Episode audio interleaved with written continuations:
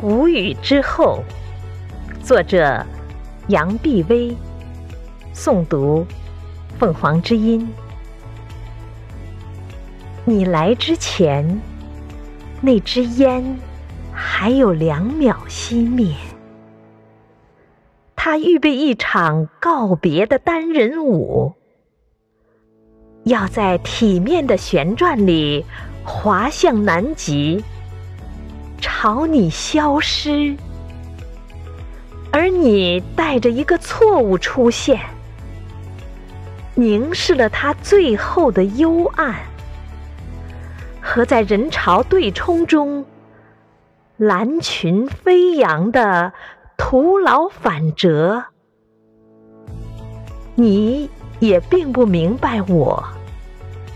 把自己放在镜子中，留给水银的背影。我像在躲避亲密的仇人，故意错过整个花期。是啊，惊蛰那天。美人还在沉睡，春分，我们没有问候。很快，谷雨了。